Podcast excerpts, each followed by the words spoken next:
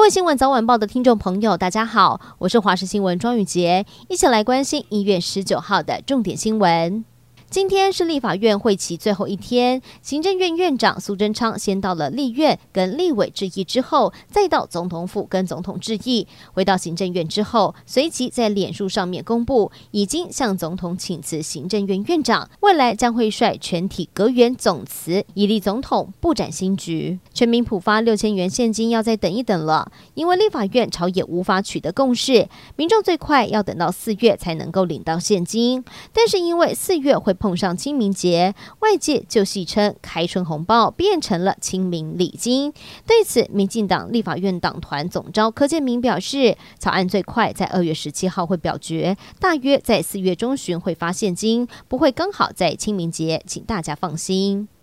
今天是农历新年连假之前的最后一天上班日，下午开始，国道南向的路段就开始出现了车潮。高工局预估，明天会有五大塞车路段，民众在用路之前可以先看看及时的路况，决定要不要改道。而为了要疏解车潮，公路总局更针对了苏花路廊首度举办了抽奖活动。只要是离峰时间上路的用路人，上官网登录基本资料之后，就可以参加抽奖，希望可以有效地疏导交通。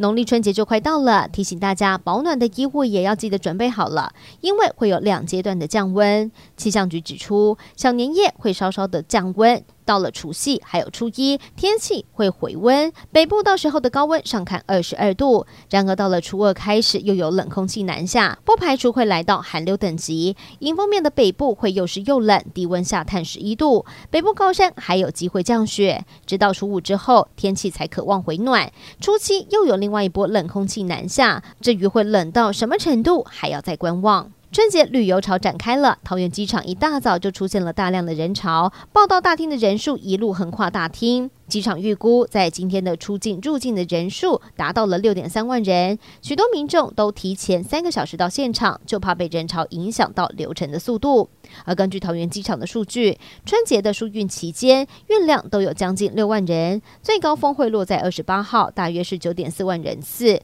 包含了航警局、移民署等单位都出动人力来支援。前立委罗志明以及海军前少将夏富祥疑似遭到中共的势力吸收之后，涉嫌在台湾发展共谍组织。这个月五号被高雄检方声押，随后高雄地院裁定两人各以二十万和十五万元交保。不过雄检不服抗告成功，在今天重开羁押庭，法官经过两个半小时的审讯，裁定两人羁押禁见，确定要在牢里过年。